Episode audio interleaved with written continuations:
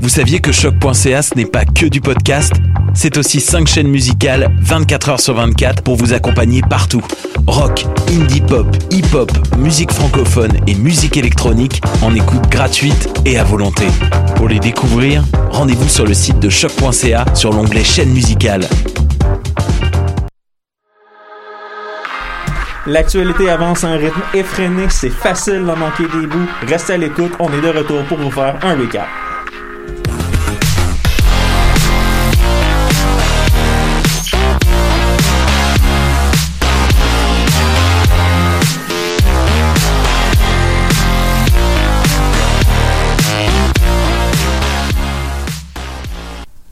Salut à tous, bienvenue au recap de choc.ca du 25 janvier 2021. Cette semaine, comme à l'habitude, vous êtes en compagnie de Daphné, Louis à la régie, moi, Tim Giroir, qui va vous animer ça. Vous allez bien tout le monde? Oui, comme d'habitude. Eh bien, J'aimerais juste qu'on note la transition full smooth de son que j'ai fait. Oui, Juste au début, là, le petit fondu. Là. oui, oui. ça- Bravo, Louis. Ça, Superbe. ça commence à, à payer l'expérience. Aujourd'hui, euh, aujourd'hui au menu, euh, États-Unis, Russie, COVID, dans l'ordre, dans le désordre, euh, on sait plus trop où donner de la tête. On va mettre, euh, on va finir par mettre les choses au clair, mais pour commencer, je vais y aller avec toi, Louis.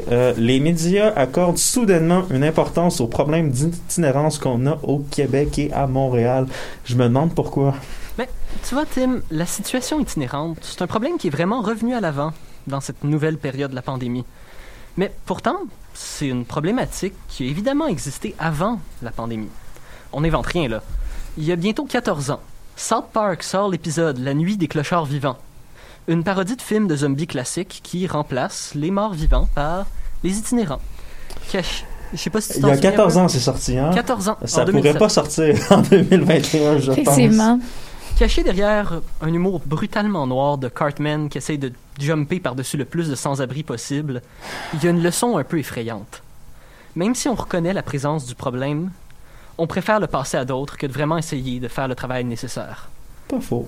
La Nuit des clochards vivants est sortie en 2007 et n'a pas vieilli depuis toutes ces années. Toutes les problématiques qui ont été soulevées par les créateurs sont encore aussi présentes que jamais. On a eu plusieurs situations d'ailleurs où, au recap, on a discuté de la situation des sans-abri, la réalité qui les entoure et comment celle-ci est devenue encore plus dure. La semaine passée, on a parlé de Raphaël André, l'homme de 51, de 51 ans mort de froid dans une toilette chimique, n'étant pas capable de, rejoindre un foyer à temps et essayant d'éviter la police par peur de l'amende et d'un mandat d'arrestation à son nom. La mort de M. André fut une sorte de douche froide qui, qui a frappé le visage de la population. En plus de ce réveil, on a pu voir un réveil des médias en général.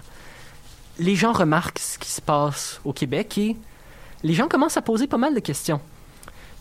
Plus les choses se sont empirées pour notre société, plus nous-mêmes on a critiqué au recap. Ça a définitivement été un point assez dur dans les derniers mois. Autant que c'est comique le running gag de LOL, ça ressemble à Hunger Games. C'est aussi un peu plus lourd pour chacun d'entre nous. Puis, c'est pour ça d'ailleurs que, avant de me lancer plus profondément dans cette problématique-là, j'aimerais ça prendre le temps de souligner l'excellent travail des journaux canadiens dans ces derniers jours-là. On peut dire qu'il y a peut-être une petite goutte de Québec bashing de, temps en temps, mais considérant l'ampleur et parfois même la dégueulasserie de la situation, c'est un petit peu mérité. En quelques jours à peine, les médias ont tourné leur tête entièrement sur la situation des sans-abri au Québec. CBC nous sort un article jeudi passé qui a très bien illustré la situation de Montréal.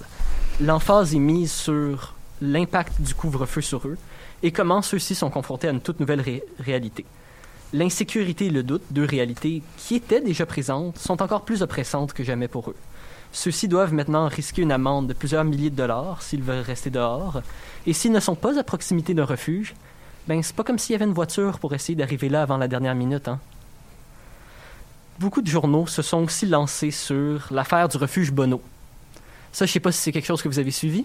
Pas vraiment. J'ai vu quelques mimes, mais pas plus. L'accueil Bono, c'est un refuge qui, avant cette semaine, était reconnu pour son intégrité et même la qualité de ses services. Qui, sous une décision bizarre, a sorti 11 intervenants du refuge pour engager des agents de sécurité de la Garda dans une halte chaleur. Ce choix administratif en a surpris plus d'un, qui sont allés demander des explications sur Facebook. La réponse qu'ils ont reçue fut assez surprenante. À chaque commentaire Facebook demandant une explication, le refuge a répondu par un beau petit, répondu par un beau petit copier-coller. Notre décision consiste à devoir ajuster notre modèle d'intervention en recentrant nos ressources pour mieux servir notre clientèle. Et un autre lo- long texte qui me prendrait presque tout le temps de ma chronique pour le lire.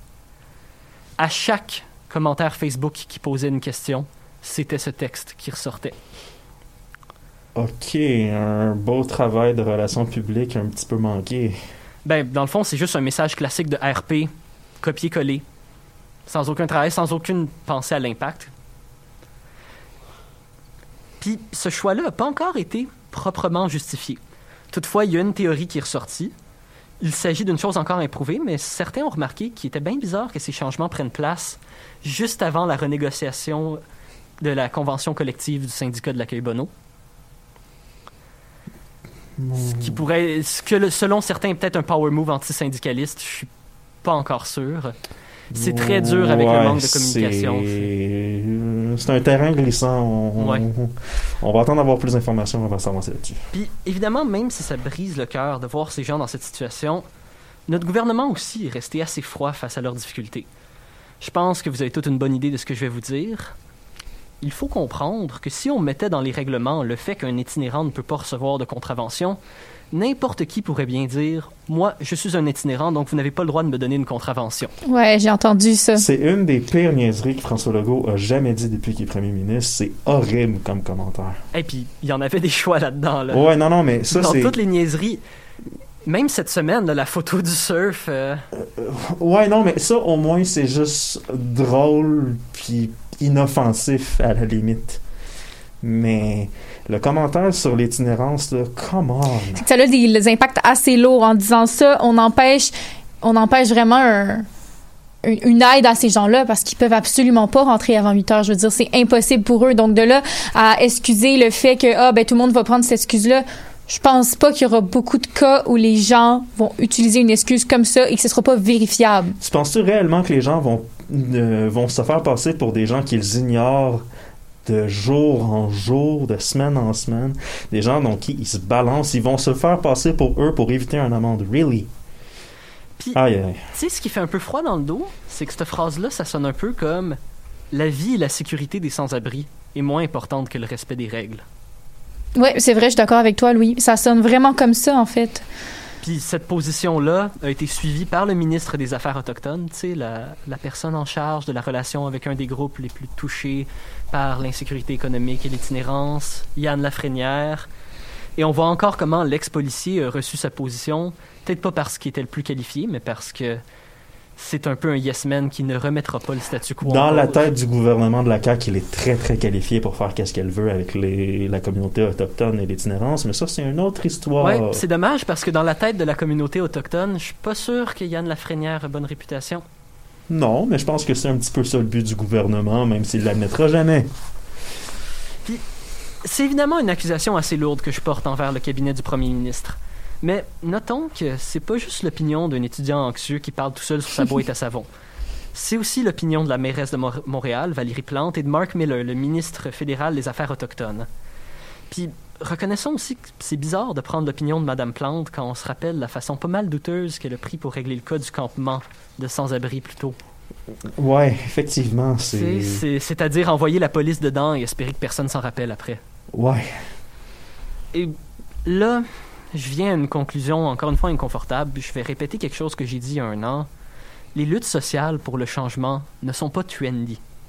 Il s'agit de problèmes constants demandant une constante attention du peuple. On a eu une sorte de mini-victoire récente où les journaux ont pris attention à ça. Et comme la nuit des clochards vivants nous le montre, comme beaucoup d'articles et de recherches le démontrent, l'itinérance existe et existe depuis un petit bout. La problématique reste la même et nous sommes tout aussi mal équipés qu'avant quand il est temps de parler de euh, solutions durables et efficaces. Legault est certainement en train de manger pas mal de marde en ce moment, mais on sait tous que lui et son équipe s'y attendaient probablement.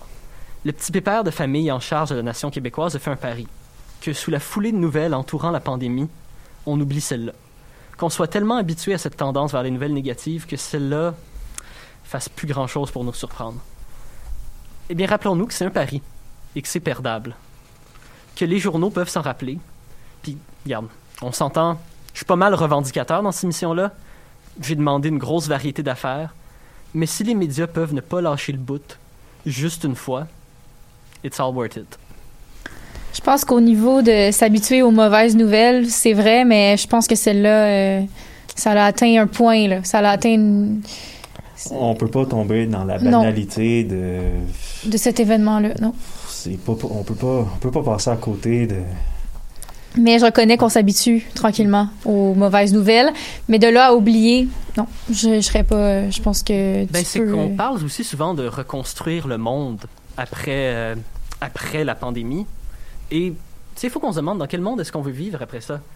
Est-ce qu'on veut vivre avec les mêmes cracks qui ont permis à la complication de la pandémie de nous donner ce niveau de vie-là?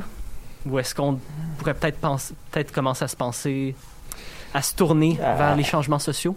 à, à certains ajustements qui vont permettre de colmater les brèches, justement, Mhm. au minimum. Bon, mais merci beaucoup, Louis. Ça, ça, ça- au moins, ça met un point clair et, précis sur la situation qui a pas de sens. Et on espère justement, comme tu as dit, que les médias vont continuer à suivre ce dossier-là pour qu'on soit informé et qu'on et tenir le gouvernement responsable des décisions qu'il prend. Ça, d'ailleurs, c'est une autre histoire entièrement.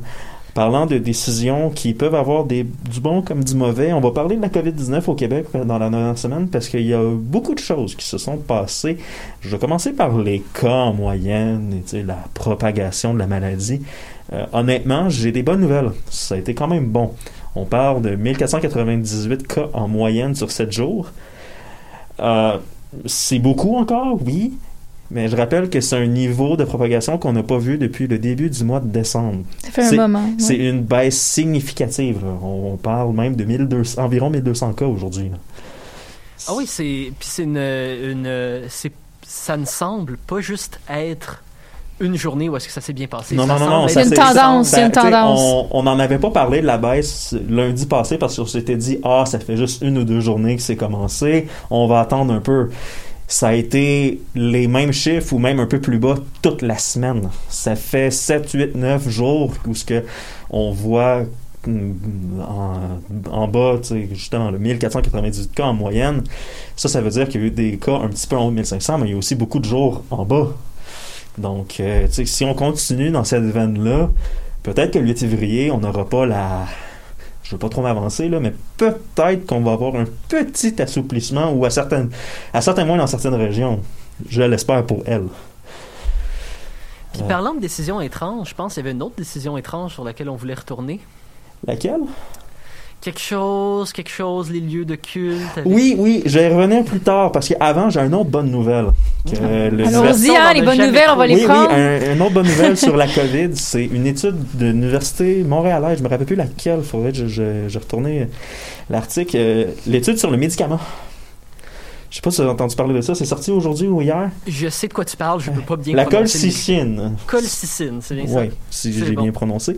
Ce serait un, c'est un anti-inflammatoire qu'on utilisait surtout pour traiter la goutte, la maladie de la goutte.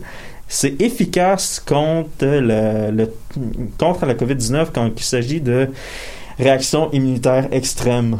Donc, euh, quand on donne ça aux patients, il y a une baisse significative des hospitalisations et des décès. Ouh. Ça, c'est une Hey, ex- ça, c'est une grosse nouvelle. ça, c'est une très très bonne nouvelle. Parce que on s'entend, c'est un petit peu le nerf de la guerre dans la lutte à cette maladie-là. C'est on veut trouver des moyens à ce que les gens soient, soient capables de prendre des médicaments pour éviter d'engorger nos hôpitaux. Et engorger non seulement les hôpitaux, mais les soins intensifs. Ça pourrait vraiment aider, ça. Oui, non, ça, Ça c'est. pourrait vraiment aider. C'est le fun, on a des bonnes nouvelles, hein. C'est c'est Ouais. ça qui est le fun. Ça fait longtemps qu'on n'en a pas entendu. Je pense qu'il faut, euh, faut les apprécier quand on les entend. Oui, non, c'est ça. Cette étude-là fait en sorte que Santé Canada et le gouvernement du Québec pensent à faire les prescriptions de colchicine dès dans dans les prochains jours, approuver le, le traitement. Et l'étude montréalaise a carrément, c'est ce qui a poussé la Grèce à carrément dire, OK, c'est bon, on prescrit ça, nous, merci. C'est un, message qui a été entendu à l'international. Donc, Puis, ça, c'est une... C'est une étude très- québécoise, hein? Oui, Let's go. Puis notons d'ailleurs, là, c'est l'Institut de cardiologie de Montréal qui a sorti l'étude. quelque chose de très gros avec ça, c'est qu'on n'a pas vraiment de traitement pour la COVID. Non, mais ça, c'en est un. C'est un début de. Oui, parce qu'une des difficultés avec cette maladie-là, c'est que des fois, même si c'est un pari qui se gagne souvent, c'est un peu flipper une pièce de mettre un patient dans un lit, lui donner les soins qui est possible d'être donnés. Qu'on on sait pas trop. Ben, on n'est pas dans les hôpitaux, mais je veux dire, c'est vrai que est-ce qu'il n'y a pas de soins adaptés nécessairement en fonction de ça, de façon très précise? Ouais. c'était ça une des di- difficultés qui engorgeait nos hôpitaux. Et là, de... On faisait ce qu'on pouvait, on leur donnait des respirateurs, etc., mais c'était plus pour atténuer. Ouais, mais Les là, on traitements, a- c'est d'attendre. mais là, clairement, on a un médicament qui, qui est efficace à, à une hauteur de, de 44% je pense, si on compare les deux groupes. Mais ça fait changement Donc, des euh, vaccins. Non, non, mais c'est c'est- c'est bon. Ouais, non, on entend souvent les, les retards de vaccins, vaccins. ouais, ça fait tout. changement, ouais. Euh, la dame qui a reçu deux vaccins différents. ouais, ça, c'est- j'ai- ça, c'est une histoire que je ne vais pas trop m'attarder, mais ça, c'est un. On parle de deux le- vaccins différents, comme elle a reçu Pfizer et Moderna. Oui. ou- Oui, Oh, oui, C'est ça. T'es pas supposé faire ça. hein? Non, ben enfin, non. On, on se doute que la dame ne devrait pas trop avoir d'effets secondaires, là. On s'entend, là. Ils ont appelé sa fille pour lui dire Oh, qu'elle avait non, c'est ça. Ils, l'ont, ils, ils la surveillent et tout et tout. Fait ça une reste erreur. quand même une erreur un petit peu décevante. On s'entend. au niveau- Effectivement. mais- Au niveau de l'organisation, là, c'est pas fort fort. Pfizer aussi qui nous a annoncé qu'on n'aurait pas de dose de leur fabuleux vaccin avant un petit bout. Mais ça, c'est une autre histoire entièrement. Par contre, il faudrait noter par- la, la- la qualité du travail des provinces sur la vaccination qui, avec un nombre quand même pas énorme de doses, les ont quand même toutes distribuées. Oui, on les dit. trouve La, distribution du vaccin euh, aux personnes vulnérables dans le système de santé, dans la majorité des cas au Canada, ça se passe relativement bien. La gestion est bonne. Je pense Ah, aussi qu'ils ont bien choisi les cas à donner en premier, euh, dans le sens où ça n'a pas été distribué n'importe comment. là. Non, non, c'est ça. On se concentre dans les CHSLD, on se concentre dans le système de santé. Les... C'est bien, c'est judicieux, c'est des choix non, judicieux. C'est judicieux. Ça, c'est, ça, ça, on s'entend tous là-dessus. Et éventuellement, au printemps, on devrait, nous, avoir une dose. Ça fera un an, ça fera un an de la pandémie, je tiens à le rappeler. Oui, on, on essaie d'oublier ça. mais ouais. Mais dans le petit peu moins positif, ou à tout le moins, euh, moi je me gratte la tête quand je vois des. Mettons particulier. Ouais, dans le particulier. particulier, euh, on a vu en fin de semaine et dans la dernière semaine beaucoup de rassemblements privés et de gens qui commencent à en avoir ras-le-bol parce que, comme tu dis, Daphné, ça fait presque un an. Euh, Burnout collectif, j'ai vu un headline que, que j'ai vu- euh, qui popé, mais y a, on a la preuve. Je vais donner quelques exemples. À Mirabel, 36 personnes ont décidé de faire un party dans une résidence privée. Se sont fait prendre. Au total, c'est 55 600 dollars d'amende qu'ils ont reçus. Oh, wow. OK, ça, c'est, ça, c'est quand même. euh, Et ça, c'est pas fort, là. Tu sais, on s'entend. là. 55 000, t'as dit? Ouais, ben, c'est à peu environ 1500 dollars par Oh, personne, ou à peu près, là. C'est bravo, gang Non, de champions, là. On se dit que le, le montant est quand même impressionnant. Là, Oui, tout, là, ça coûte cher faire Oui, des parties. Euh, oui, mais à un moment donné, tu cours après. C'est- comme euh, mention honorable aussi au- à la quinzaine de jeunes à Sainte-Catherine de Hatley en Estrie qui se sont fait prendre parce que ben ils ont causé un feu de cuisine pendant leur party. Fait que l'alarme a parti. C'est une alarme qui était centralisée. Donc les services d'incendie se sont pointés sur les lieux. Pour utiliser un anglicisme, bra moment, je crois. Ouais, c'est. J'aimerais ça avoir le, le- le- dictionnaire urbain? Non, pas, pas le dictionnaire urbain, non, juste le clip de son pour faire bruh. c'est vraiment. Avec 55 000 de- de- dollars de Non, budget, eux, on c'est avoir tellement peu de clips de son. Ouais, mais ça, c'est. Eux, ils s'en sont sortis avec 20 000 parce que. Ah, il y avait. Ils s'en ben, sont non sortis avec ben, 20 000. Ben, ouais, Ils ben, ils sont étaient sortis. moins, puis en plus, il y avait des mineurs qui ont eu des constats d'infraction un peu moins élevés. 1500 combien? Euh, les mineurs, je crois qu'ils ont reçu des constats de 560 dollars. Wow.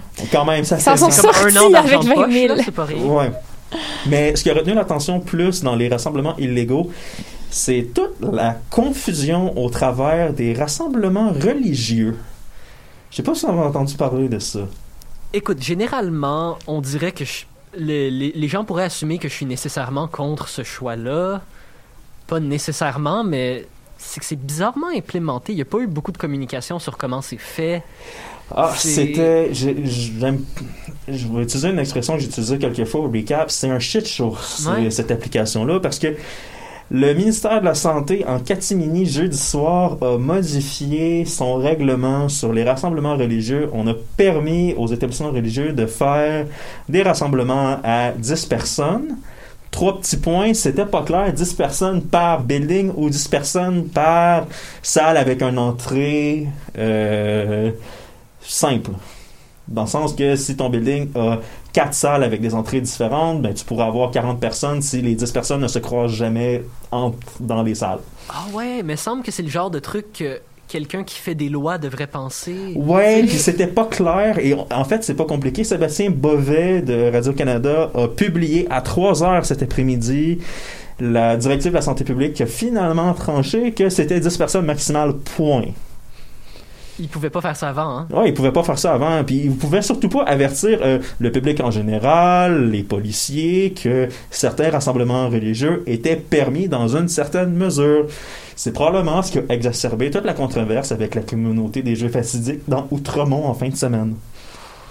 Parce que eux, quand ils ont vu que ah, on a le droit de faire des rassemblements religieux, bien, c'est pas tombé dans l'oreille d'un sourd. Ils en ont fait. Est-ce que certains ont exagéré? Euh, oui, si on regarde les vidéos de, qui ont été publiées, où il y a environ 200 personnes qui se poussent de manière un petit peu euh, sauvage et qui... Mais toute, toute permission vient avec des excès. Ça, c'était sûr qu'il allait en avoir. Ben, vient avec des excès, oui, mais d'un autre côté... En fait, le, le principal problème, c'est pas tant ben, l'exception. Tu peux. Non, mais dans le sens, le, manque de clarté dans la loi, oui. oui. Mais il y aurait tout de même eu des problèmes, je crois. Il y en aurait eu qui auraient exagéré, que ce serait dit on a le droit, on n'était pas au courant. Oui, mais ces gens-là, ouais, mais ces gens-là auraient, ça avait été clair, net et précis pour tout le monde.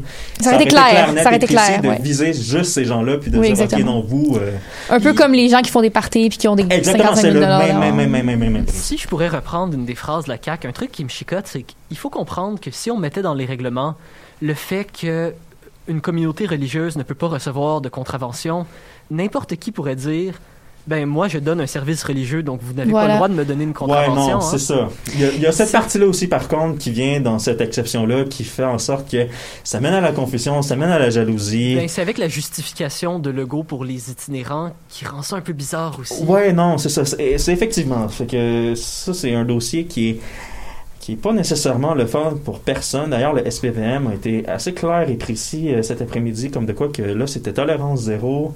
Là, c'est clair. Hein, la permission est là pour le moment. J'ai hâte de voir si, comme la CAC fait d'habitude, va revenir sur ses pas dans deux trois jours à cause de la controverse. Mais là, pour le moment, s'il y a plus que 10 personnes dans n'importe quel lieu de culte, ben les amendes vont voler. Le SPVM est assez clair, net et précis, puis appelle toutes les communautés religieuses à un petit peu de, de, de, bonne foi, j'ai le goût de dire, parce que disons que le traitement qui a été réservé aux policiers vendredi, ils n'ont pas apprécié.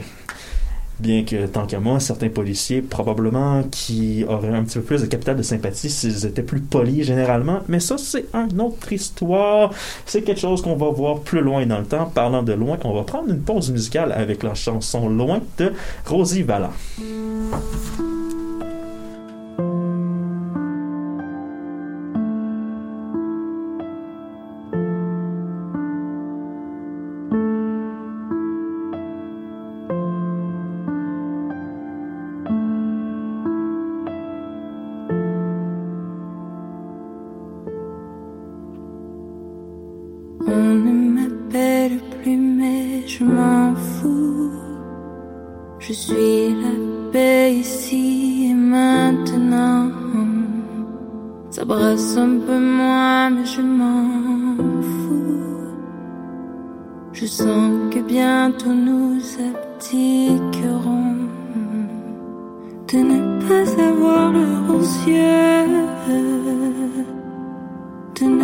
avoir leurs yeux.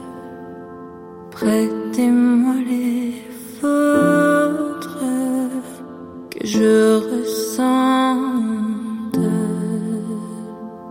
La beauté loin de mon cœur. La beauté loin de mon cœur.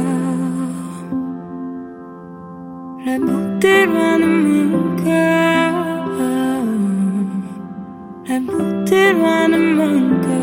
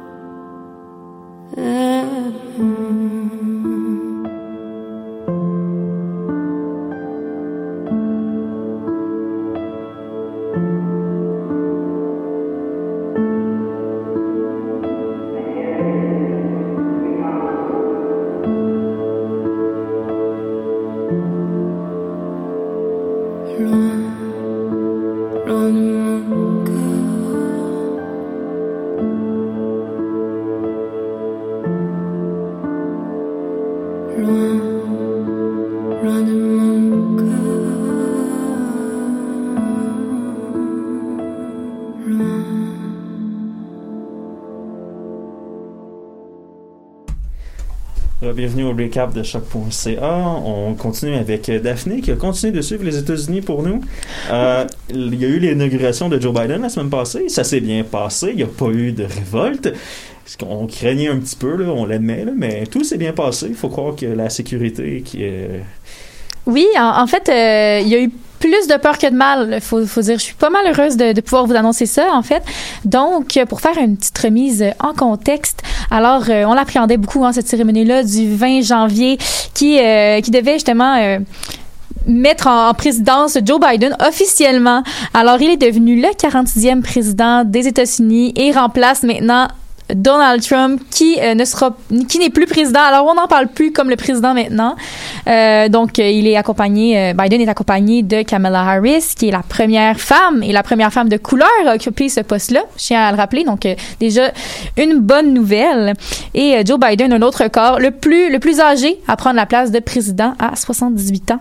Alors vraiment c'était une année record. Je peux dire une année assez assez unique. Et euh, parmi les gens présents lors de la cérémonie, il y avait plusieurs anciens présidents. Alors Obama, Bill Clinton, euh, George euh, W. Bush, et tous accompagnés de leurs femmes. Donc euh, c'était une. Notons l'absence de mon préféré dans cette, cette gang-là, l'adorable Jimmy Carter, qui est pas Ouais, être là. mais M. Carter est, est très très âgé et euh, la santé fragile. On comprend que ce ne soit pas pointé à un événement de- à grand public, si on peut dire ça comme ça, en pleine pandémie. Mais euh, une autre personne qui était pas là. On le sait, Donald Trump, qui n'était pas présent et qui est le, premier hein, euh, euh, président sortant à ne pas se présenter depuis euh, 150 ans, donc un autre record encore. Et euh, donc, il n'y a pas pu avoir la, la fameuse poignée de main entre le président entrant et le président sortant qu'on voit habituellement. C'était Mike Pence qui a remplacé Trump et qui s'est chargé lui-même de la transmission du pouvoir. Alors, la, la cérémonie s'est déroulée devant un public qui était très sélect et euh, des drapeaux ont été mis sur place pour remplacer les, milliers euh, de téléspectateurs, de spectateurs qui sont sur place en général. Donc, pas téléspectateurs, des gens bien présents en chair et en os. Alors, euh, souvent, c'est ça les, les, gens assistent à ça en grand nombre. Donc, c'était une ambiance un peu différente, mais on le sait, c'est à cause de l'assaut du 6 janvier et de la pandémie. On peut pas s'en sortir autrement que que d'agir de, cette façon-là, donc en limitant le nombre de gens sur place. Et euh, la présence de l'armée aussi a été très renforcée. Alors vraiment, c'était une journée. Euh, je sais pas si vous l'avez écouté tous les deux, C'est mais une transition de pouvoir surréelle, on va dire ça comme ça. Surréel, oui. Surréel et, et inhabituel pour ceux qui, ont, qui en ont écouté plusieurs, pour ceux qui en ont vécu. Euh, Je, je sais qu'il y a beaucoup de personnes qui avaient écrit dans les médias, justement, qui, qui- étaient habituées de chaque fois qu'il y avait un nouveau président, euh, se, se rendre sur place et assister à l'investiture, alors que cette année, c'était un peu, euh, un peu, un peu différent. Mais... euh, on a eu droit à quand même des beaux, un, bel événement euh, télévisé, hein, donc des événements importants. Par exemple, Lady Gaga qui a eu l'honneur de chanter l'hymne national et qui a effectué sa performance donc sur les marches du Capitole. Elle a même elle-même affirmé sur les réseaux sociaux comment c'était un honneur de, de pouvoir interpréter malgré les conditions de pouvoir interpréter l'hymne national américain. Sinon Jennifer Lopez qui a qui a bien représenté les, les latino-américains avec sa performance des chansons This Land is Your Land and euh, America the Beautiful. Avez-vous écouté un peu le, le, le, le- la cérémonie, non. Oui, mais c'est perfor- Non, vous avez raté. J'ai vu J-Lo, mais j'ai manqué, euh, j'ai manqué Lady Gaga. Ah, bon. Et euh, il y a eu évidemment le serment et le discours du 40e président. Alors, le discours a duré 21 minutes et il était vraiment axé, bon, on le sait un peu, mais il était vraiment axé sur l'unité des Américains. Alors, euh, mettre... met- Mettre fin aux affrontements entre rouge et bleu, pour reprendre ces mots, c'était baisser la température de la politique nationale. Alors, euh, je tiens à le rappeler, les rouges, hein, les républicains, les bleus, démocrates, c'est toujours ce, combat-là qu'on remarque entre euh, les deux, euh, les deux partis et Biden euh, tient vraiment à, unifier la population. C'est son, son objectif fort.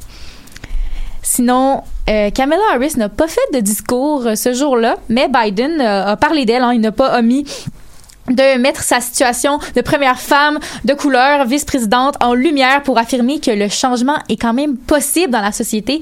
Et c'était comme une petite euh, une petite note d'espoir si je peux le, si je peux le dire comme ça euh, au cours de, de, la cérémonie. Alors euh, je pense que c'était une un plutôt beau message. Et euh, parlant de, de beaux messages, on a aussi euh, eu la présence de Amanda Gorman. Je sais pas si vous la connaissiez, mais c'était euh, une jeune poétesse de 22 ans qui a fait un, un super beau euh, message, donc euh, qui a parlé euh, devant la nation américaine. J'ai entendu parler de, de ces poèmes qui ont marqué les esprits, mais j'ai à, Ja- à Jannick, j'ai pas suivi euh, plus qu'il faut l'inauguration. Euh, je me suis permis de penser que, sans être naïf puis dire que tous les problèmes étaient réglés, mon niveau d'anxiété a baissé pas mal, fait que mon doom scrolling s'est arrêté un peu. Je, je vois un peu cette cérémonie-là comme un, un, un assemblage, ben un assemblage, une, une montagne de, de positivité, en fait. Ouais, C'est fou comment ça fait bizarre de Oui. lire des nouvelles normales maintenant. Oui, Tout le Ouais. monde a fait cette joke-là, mais mon Dieu. Mais c'est vrai. Mais, mais j'ai trouvé ça beau de voir que chacun, ch- chaque artiste invité amenait vraiment une touche positive. On, on voyait que l'effort était commun pour rendre la, la, la passation du pouvoir la plus, la plus belle possible et, et marquer les esprits malgré la pandémie, malgré le fait qu'on n'a pas le- l'espèce de de- d'ampleur habituelle qui fait qu'on peut être en présence. C'était quand même une cérémonie, je pense, qui va euh, marquer les esprits de, de, de chaque personne, euh, euh, peu importe. euh, Mais tu sais, j'ai toujours vu l'investiture du, de- du président un peu comme le, le Nouvel An à New York. oui, À distance, ça a l'air vraiment cool d'y aller, mais quand t'arrives là-bas, c'est long, t'attends en ligne, t'es comme pogné entre plein de monde. Je suis pas sûr, je pense que c'est vraiment plus le fun de regarder ça à la télé. Mais, mais c'était beau à la télévision. On le voit un peu comme une, une émission, un spectacle, en fait, un peu comme le. Bon, peut-être, je dirais pas. Peut-être, pas jusqu'à dire l'ouverture des Jeux Olympiques, mais un peu dans le sens où c'est un spectacle, c'est de, de voir comme quelle tonalité, quelle, quelle tendance va prendre les quatre prochaines années. Et je pense qu'avec ce qu'on a vu lors de l'investiture, on peut être assez confiant. D'ailleurs, parlant d'être confiant, euh, Biden n'a pas, euh, n'a pas pris euh, son rôle à la légère. Alors, dès le premier jour, il a signé pas moins de 17 ordres exécu- exécutifs. Alors, euh, il n'a pas du tout ta- tardé à agir. Alors, les, les euh, différents ordres variaient un peu. Là. Soit ils étaient sur euh, l'environnement, le port du masque, euh, qui va d'ailleurs être obligatoire maintenant dans les édifices fédéraux et pour les, pour les employés du gouvernement fédéral. Et aussi la, la fin du procédé pour se, pour se retirer de l'OMS qui a été lancé par Trump. Alors, euh, ces, ces 17 ordres-là visaient euh, donc euh, l'immigration, réalité euh, raciale, aide financière, environnement, plein, plein de thèmes. Donc, euh, je vais revenir un petit Oui, peu plus c'est tard, ça. je vais te laisser aller. Exactement. Mais bon, donc euh, 17 ordres sur lesquels on va revenir tantôt. Et sinon, euh, la célébration s'est poursuivie en soirée. Alors, il y a eu une émission spéciale de une heure et demie qui a remplacé euh, les balles traditionnelles, les concerts qui suivent normalement la journée de l'investiture. Et euh, l'émission était, était animée par euh, Tom Hanks. Alors, je pense que tout le monde connaît Tom Hanks, euh, donc euh, notamment pour... pour euh, Forrest Gump. Alors euh, bon pour le pour le citer, euh, l'émission était un hommage aux hommes et aux femmes de ce pays qui ont donné la qui lui ont donné la force et l'ont fait tourner en ces temps difficiles. Euh, donc euh, aussi plusieurs chansons ont été interprétées par leurs chanteurs notamment Katy Perry, John Legend et portaient des messages encore une fois très positifs, tournés vers l'avenir. Donc euh, et aussi il y a eu une compilation avec euh, les, les présidents qui apportaient un petit message euh, à la démocratie. Alors par exemple, Obama a dit euh, en tant qu'Américain, il y a plus de choses qui nous rassemblent que de choses qui nous séparent. Alors euh, voilà, c'était une belle une belle façon de, de voir les choses. Et la soirée s'est terminée avec les feux d'artifice et la chanson Firework de, Capi- de Katy Perry, ce qui est plutôt concept d'après moi. Et petit fait intéressant, euh, les grandes chaînes américaines ont pas mal toutes diffusé euh, l'émission, mis à part Fox News. Ah, bien sûr.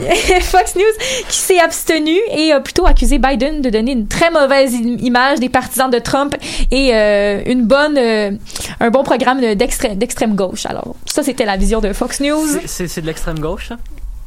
Écoute, d'après Fox Le- News, le- oui, Ah oui, s'entourer de millionnaires d'Hollywood, c'est de l'extrême gauche. c'est de l'extrême gauche. Sure, whatever. OK. Euh, puis en passant, l'image de des républicains, euh, ils sont capables à torpiller par eux-mêmes. Oui, oui, voilà, j'ai pas de doute là-dessus. On l'a vu durant quatre ans. Et petit fait cocasse sur euh, la cérémonie. Je sais pas si vous avez vu sur les réseaux sociaux, mais la tenue de Bernie Sanders, le sénateur du Vermont, a fait sensation, si je peux le dire comme ça. Alors, il, était, il était présent à la cérémonie, mais tout le monde était bien habillé et lui, il était plutôt bien au chaud avec ses grosses mitaines, son gros manteau.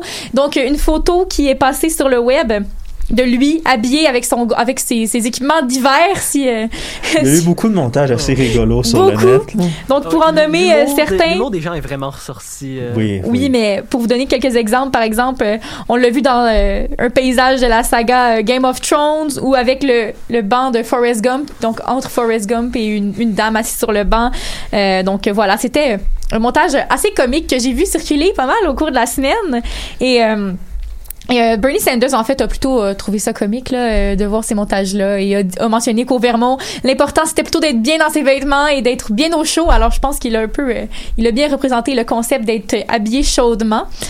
Donc voilà, c'était pour le petit fait cocasse de Bernie Sanders. Et Ouais. pour, pour terminer avec une note moins positive, malheureusement, pour ce qui est de Trump, alors on ne parle plus de lui en tant que président pour l'instant, mais il aurait peut-être songé à créer son propre parti. Alors, Ouais, j'ai vu ça passer vite vite. Euh, Trump qui veut se séparer des républicains. C'est quoi ça? il veut appeler ça le Patriot Party. Et euh, Ah, wow. C'est un bon nom. C'est un bon C'est nom, un hein? bon nom. Faut lui donner ça. C'est-. Ça frappe à l'imaginaire. Ça ouais, frappe. ouais, c'est un bon nom, mais je trouve que Ça fait très nationaliste. euh, Tout dépend de ce qu'on en fait, voilà. Ouais, mais c'est ça. euh, dire qu'on n'est pas patriote, on n'est pas suprémaciste blanc, c'est un peu mauvais, mais bon, sure, whatever. Mais voilà, il, alors euh, ça qu'il peut se c'était. faire poursuivre par l'équipe Les Patriots s'il fait ça? Euh, je Ah mon penserais dieu. pas. Puis de toute façon, Robert Kraft, c'est un ami personnel, fait que. hein. Mais euh, il aurait, euh, c'est ça, donc ça le détacherait des républicains en fait, parce que il a été un peu, euh, bon, certains républicains lui ont tourné le dos mais après les, les événements du 6 janvier, ce qui est tout à fait normal. Mais Trump l'a perçu contre lui, alors c'était sa façon là, un peu de, de se venger ou de, si peut-être pas de se venger, mais de de se, de se tourner à son tour, de se détourner d'eux à son tour. Mais on va voir, bon, quelle, quelle forme prendra cette idée-là, si le projet va vraiment se concrétiser ou si euh, ça tombe à l'eau. Mais ce qu'il faut dire, c'est que Trump a des partisans. Alors, s'il décide de se lancer, il va y avoir du support, que ce soit de la population ou peu importe. Trump a quand même répandu son idée durant quatre ans et certains y ont adhéré très, très fortement. Ça serait aller contre la machine républicaine, c'est très très compliqué. La question c'est de savoir, comme tu dis, est-ce que les partisans de Trump sont assez euh, convaincus euh, pour tourner le dos au Parti républicain? Je le sais pas. Si ça arrive, c'est des très très mauvaises nouvelles au niveau politique pour les républicains parce que ça serait ouvrir En la fait, porte aux démocrates. En fait, Ben, ce qu'il faut dire, c'est- c'est à quel point. Je pense que certains sont prêts à aller très loin pour Trump. On l'a vu lors du 6, 6 janvier, ce qui était une mauvaise nouvelle. Mais euh, est-ce que c'est. Mais est-ce que ces gens-là, est-ce que. Trump a assez de ça. capital politique au niveau des gens ça. qui ont des moyens ça. pour nuire au- à la machine de guerre républicaine? Premièrement, est-ce que ces gens-là qui sont aussi euh, forts dans l'idéologie de Trump vont être assez nombreux et est-ce qu'ils vont être assez avoir assez d'impact? C'est ça qu'il faut se demander. Mais c'est un dossier qui va être à suivre. Ben, On, va en entendre chose de parler. vraiment intéressant là-dessus aussi parce que la base vraiment intense de Trump représente une partie non négligeable du parti. Ouais, mais c'est ça. Là, en ce moment, on est en train de voir une sorte de petite lutte de pouvoir dans les républicains pour qui va contrôler cette base dans le parti? Est-ce que Trump garde le contrôle? Est-ce que Ted Cruz va faire un power move? Ted Cruz a un power move. Cette limace-là n'est pas capable d'avoir du power. Cette limace. Oh non, non, Ted Cruz, non, non, désolé, là, mais non.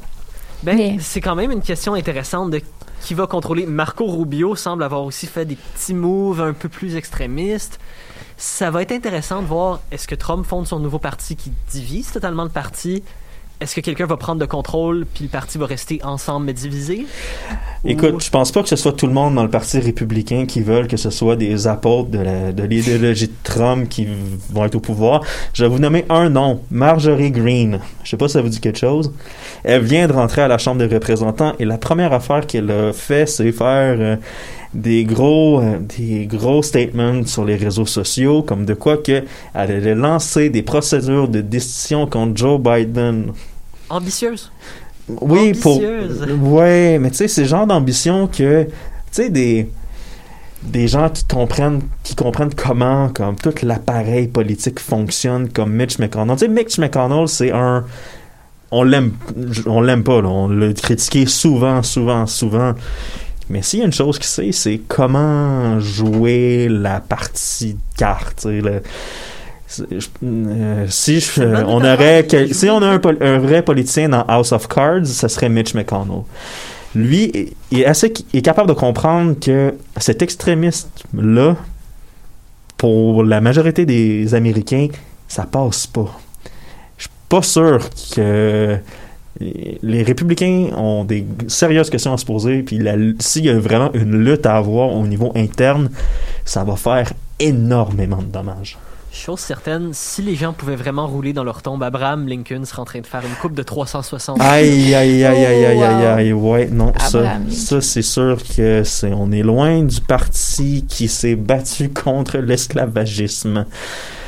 Euh, justement, ça va être, euh, c'est ce qui va conclure cette partie sur les États-Unis. Pour le moment, on va aller en musique avec 1% de Après l'asphalte.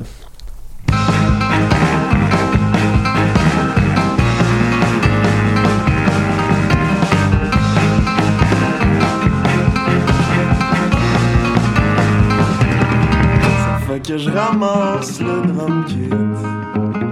J'ai pas de technicien à l'échelon 1 du rock. Quitte à quitter faut que je me lève tôt demain. Euh, moi, je me ferai sage. Il faut que je pacte l'auto. J'ai monté trois étages pour une demi-heure de show.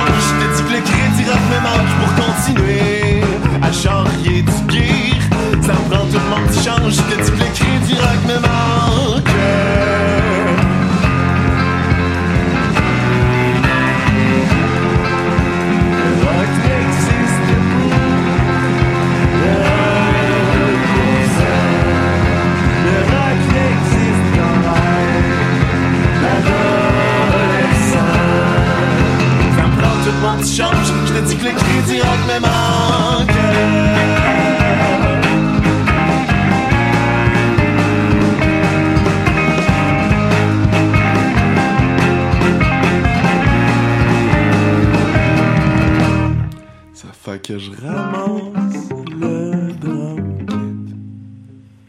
Moi j'ai pas de technicienne à l'échelon 1 du rock que t'as quitté le band. Faut que je me lève tôt cette semaine. Dernier bloc au recap de choc.ca et on va se déplacer en Russie où ce que ça a brassé en fin de semaine. Je sais pas si vous avez vu les images. Oui, j'ai vu les images. C'est ton tour de faire un- de parler d'inter- d'international. euh. Ouais, ouais. comme Je je vais parler de l'opposant au Kremlin, Alexei Navalny, qui a fait parler de lui dans la dernière semaine. Beaucoup. Et Parler de lui, c'est vraiment un understatement. Oui, Euh, et ses partisans l'ont soutenu. Euh, on va revenir euh, un petit peu en arrière parce que Alexei Navalny, c'est l'opposant politique le plus connu à Vladimir Poutine en Russie? Et il a fait son retour après une en Russie après une convalescence de cinq mois en Allemagne, après s'être fait empoisonner au Novichok. Euh, Notons d'ailleurs que être l'oppos- l'opposant principal de Poutine, c'est un travail très très tough, très dangereux. Pas- disons que euh, l'espérance de vie n'est pas très très haute. Il, il est bon de s'être rendu là. Ouais, ouais, c'est déjà un miracle qu'il ait survécu à cette euh, tentative d'assassinat-là. Mais justement, il a décidé de revenir en Russie et pour essayer de se concentrer plus sur euh, le pouvoir du Kremlin et il a été arrêté sur le champ le 17 janvier dernier. On n'avait pas beaucoup d'informations lors de l'émission de la semaine passée, donc c'est pour ça qu'on a un petit peu évacué le sujet, mais maintenant, on en a un petit peu plus. Il y en a eu beaucoup cette semaine. On peut dire que les médias ont été riches en informations cette semaine à ce niveau-là. Oui. Euh, Navalny mentionne qu'il va bien, tant physiquement que mentalement. Trois petits points, et ça, ça veut dire que s'il meurt soudainement, c'est pas un suicide. Je dis ça, je dis rien. Et on se pose, il y a beaucoup de gens qui se sont posé la question pourquoi est-ce qu'il est retourné en Russie s'il savait qu'il allait se faire arrêter presque immédiatement? Ouais, Tim, pourquoi? Pour pas perdre l'influence politique. Dans le sens que tous les opposants à Vladimir Poutine qui ont fui la Russie, en parenthèse, et qui ont essayé d'avoir une influence quand même en Russie, ça a été un échec lamentable. Pour... Donc, si tu veux vraiment faire changer les choses en Russie ou forcer le Kremlin à agir de manière déplorable pour que la population se retourne contre lui, t'as pas le choix d'être présent. Puis c'est pas une, pas une question de juste être un martyr ou quoi que ce soit, c'est juste une question que euh, si on veut lutter contre la corruption, faut être sur place. Point. C'est que ça. Si j'ai bien compris, ce que Navalny est en train de faire est un peu une sorte de ce qu'on appelle un peu une sorte de power move, de forcer le Kremlin à le mettre en prison. Ouais, c'est ça. C'est je vais je vais prouver à tout le monde que vous êtes exactement qu'est-ce que je prétends que vous êtes. Try me.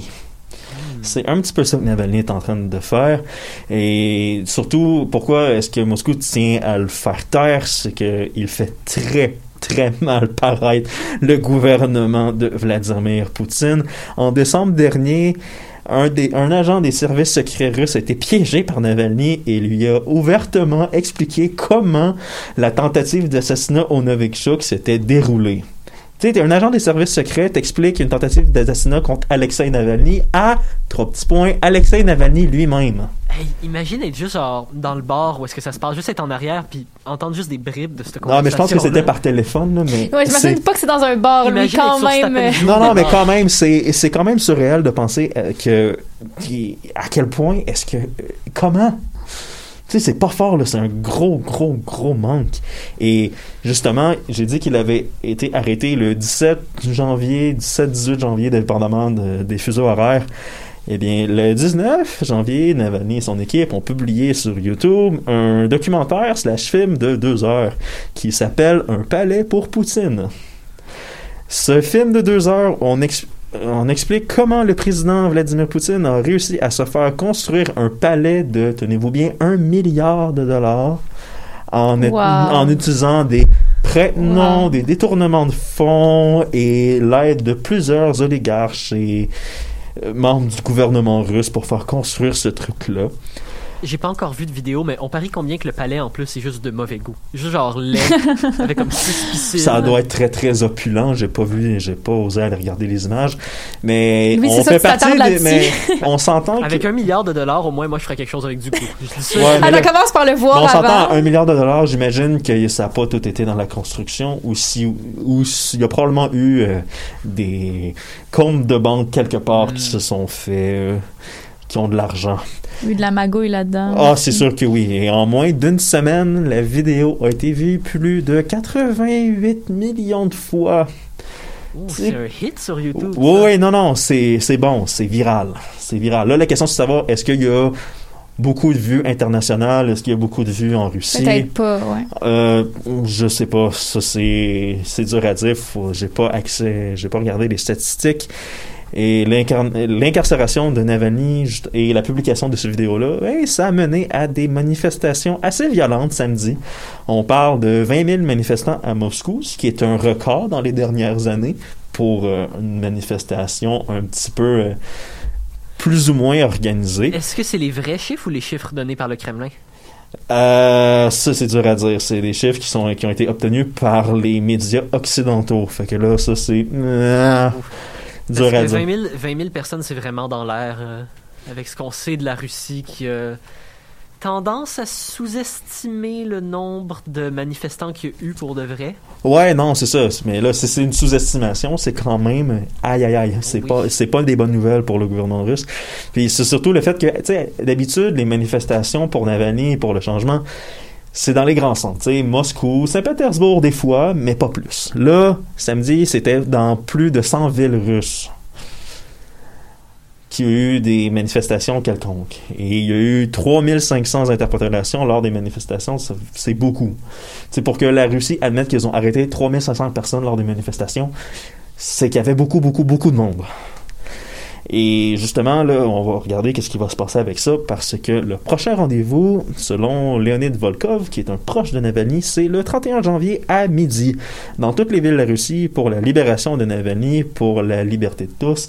Le but, c'est que Navalny doit passer en cours au début du mois de février, et le 31 janvier, c'est une, c'est la dernière fin, c'est le dernier dimanche avant sa comparution. Donc, on veut frapper un grand coup pour démontrer au gouvernement que si tu libères pas Navalny, ça va continuer les manifestations et on espère de pouvoir forcer la main du Kremlin à tolérer un opposant politique, ce qui serait du jamais vu.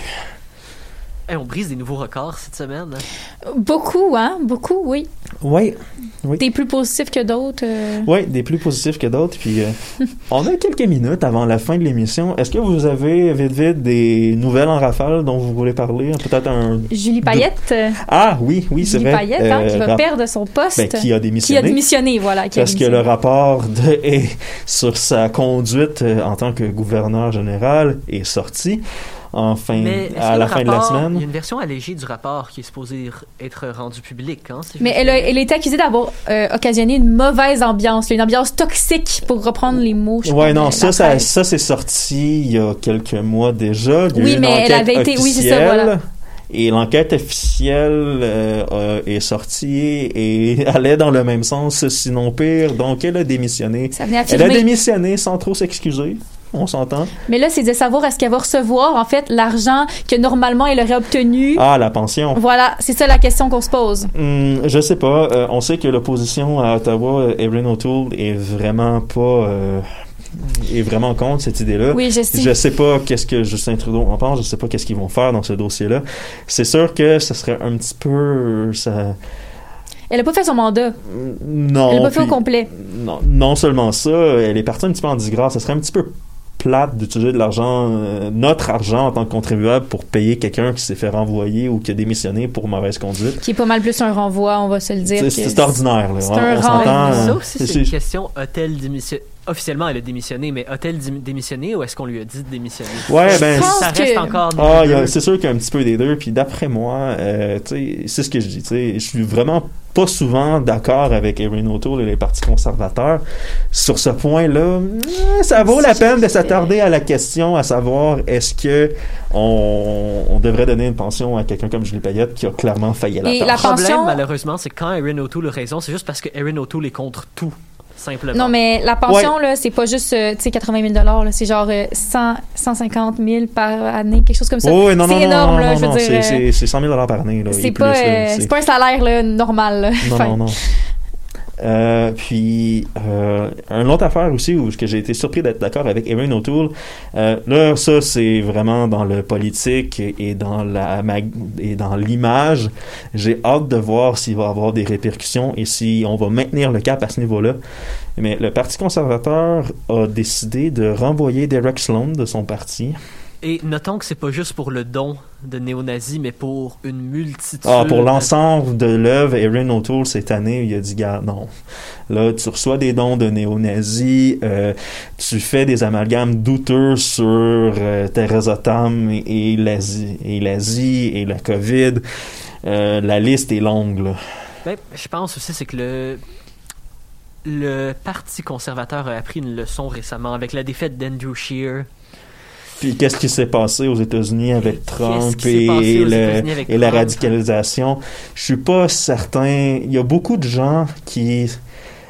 euh, tu sais, parce que le Parti conservateur canadien, il faut comprendre que c'est une unification de deux factions. Des conservateurs plus économiques et des gens qui font partie de ce qu'on appelait le Reform Party. Eux, ils sont beaucoup plus conservateurs au niveau social. Jusqu'ici, parce que ça donnait des points politiques, parce que Stephen Harper était un leader qui avait de la poigne, puis ça marchait, on avait le pouvoir. Ça tenait. Maintenant, on n'a plus le pouvoir, puis l'acceptabilité sociale du conservatisme social est en chute libre. Est-ce que, est-ce que Erin O'Toole voit, quand il voit ça, il se dit, Hmm, je veux pas aller dans cette vague-là, je veux pas passer pour un intolérant, je veux le pouvoir. Puis si je veux le pouvoir au Canada, il, il, ça me prend une partie progressisme à quelque part. Donc, euh, il est entre l'arbre et l'écorce un petit peu à ce niveau-là. J'ai hâte de voir si est-ce que Derek Stone ça va être le seul à être expulsé du parti et est-ce que les gens qui pensent comme Derek Stone vont rester chez les conservateurs ou vont pas chercher soit à se partir à autre euh, organisation politique ou joindre celle de Maxime Bernier. Joindre celle de Maxime Bernier, c'est. Ben, on sait pas, tu sais, c'est la seule, c'est la seule organisation politique au fédéral qui a un petit peu d'influence qui est plus à droite que les conservateurs. Ouf. Mettons une emphase sur le un petit peu quand même. Oui, non, c'est très. shot, euh, Non, non, c'est un long shot, mais tu sais, euh, tant qu'à partir de rien, est-ce que tu vas t'allier à un ancien collègue? Aucune idée. Tu sais, on jase. là. Eh, euh, à part ça, en, terminant en 30 secondes. On euh, a trois minutes. euh, la défaite de McGregor à l'UFC contre Dustin Poirier. Ah oui, au niveau sport, oui, c'est vrai. Ça, c'est- pas quelque chose auquel on s'attendait avec la réputation de McGregor, mais quand tu te bats deux fois dans une cage UFC depuis 2018, c'est ce que McGregor a admis après sa défaite, c'est que ça laisse des traces, puis il était peut-être pas aussi près qu'il pensait, fait que il l'a admis en, à la fin de son combat, il a félicité Dustin et qu'il avait un plan de match euh, assez euh, net et précis. Peut-être pas c'était pas spectaculaire, là, on s'entend. Le plan de match était détruire euh, le le tibia et le, le, le- le mollet de ton adversaire pour l'empêcher de se déplacer et après bien un petit peu de boxe et c'est fini le KO est, est passé Pour reprendre une phrase du roi Enoch, casser les chevilles. oui Ça marche. ça marche. Un KO est un KO. oui non euh, si tu si enlèves la mobilité à un combattant puis c'est t'as gagné une bonne partie de la bataille donc euh, est-ce que McGregor va revenir dans l'octogone? On le sait pas il a l'air à dire qu'il veut s'entraîner plus sérieusement pour revenir à ses gloires passées Euh, c'est sûr que c'est difficile de revenir après des défaites, mais reprendre un entraînement sérieux et revenir, ça se fait. On a la preuve chez un Québécois, Georges Saint-Pierre, même s'il n'a pas nécessairement perdu. Il a pris des longues pauses et a prouvé que c'était possible de revenir quand on y mettait tout le sérieux que ça prenait. C'est ce qui va compléter cette édition du recap de choc.ca. J'espère que vous avez apprécié ce qu'on vous a donné cette semaine et on va être de retour lundi prochain avec un autre recap. Bonne journée. Oups, l'intro.